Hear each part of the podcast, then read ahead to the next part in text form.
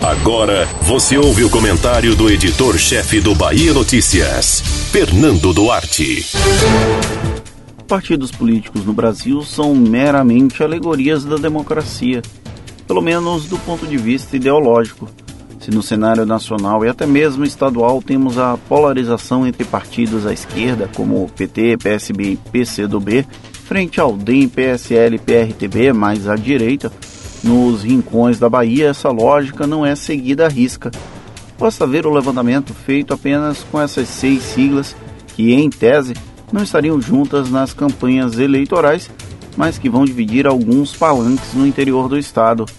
PT e DEM são água e óleo e não se misturam, correto?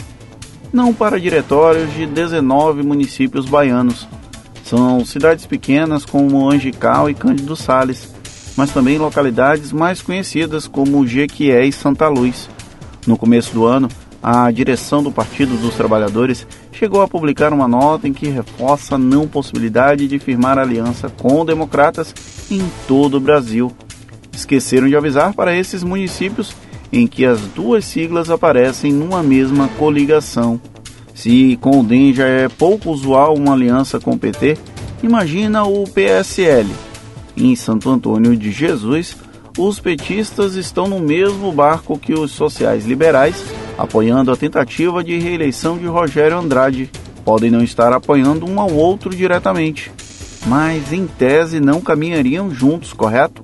Errado tanto que outra cidade, Cocos, também registra aliança esdrúxula, mas em torno de uma candidatura do PL, que possui um pé na base do governador Rui Costa e o outro como aliado de Assemineto em Salvador. Engana-se quem acredita que esse tipo de contradição acontece apenas com o PT. O próprio DEM participa de coligações com o PSB em 36 cidades e com o PCdoB em 35 municípios. Em Salvador, Ambos os partidos são extremamente críticos à forma como a Semineto administra a cidade e, em reiterados momentos, explicitam que estão em lados completamente opostos na política. Não é bem assim que pensam os diretórios de cidades como Euclides da Cunha e Valença. As três legendas vão subir em um mesmo palanque. Esse levantamento é apenas um recorte do quão irrelevante é uma sigla para muitos cidadãos baianos. A sopa de letrinhas a que se resume, infelizmente, o sistema político brasileiro é uma das razões para o crescente descrédito da população com os representantes populares. Nessas cidades, pouco importa se fulano é do partido A ou B, no máximo, se ele é contra ou a favor do grupo político que está no poder atualmente. É um ciclo vicioso que apenas uma reforma política poderia minimizar.